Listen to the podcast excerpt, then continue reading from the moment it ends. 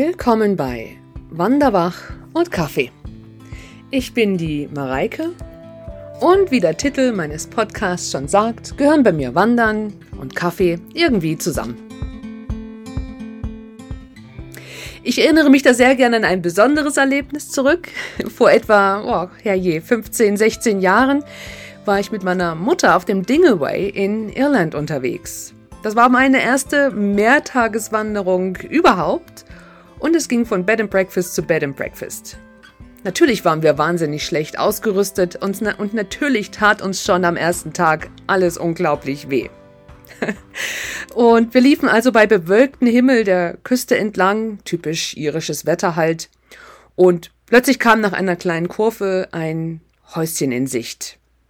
Und wir freuten uns schon und dachten, oh, das ist ja schon unser Bed and Breakfast.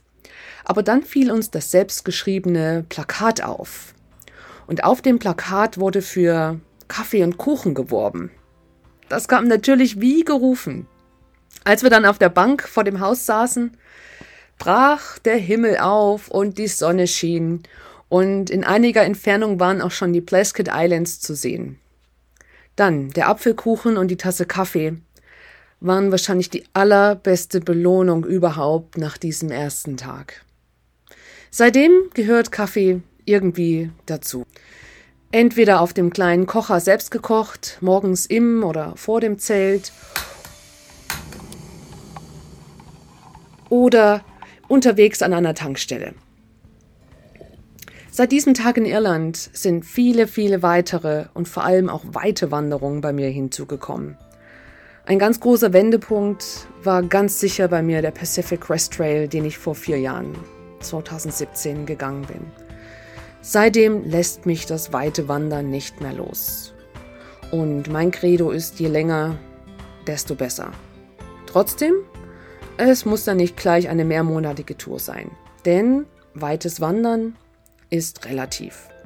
Aber weite Wege und was das eigentlich ist, das soll hier im Podcast im Mittelpunkt stehen.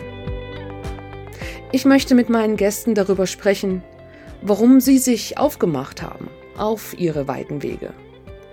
Was macht das Wandern mit einem? Und was ist die Story hinter der Story? Ich bin überzeugt, jede und jeder hat irgendeine spannende Geschichte zu erzählen. Und, last but not least, Vielleicht gibt's für den einen oder anderen hier ja eine neue Anregung für einen tollen Weg da draußen.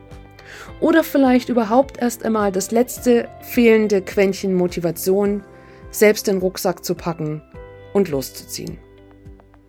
Einfach machen. Dieser Satz fällt immer wieder in vielen, vielen Gesprächen. Also, los geht's. Ich freue mich auf spannende Geschichten und inspirierende Gäste hier bei Wanderwach und Kaffee. Eure Mareike.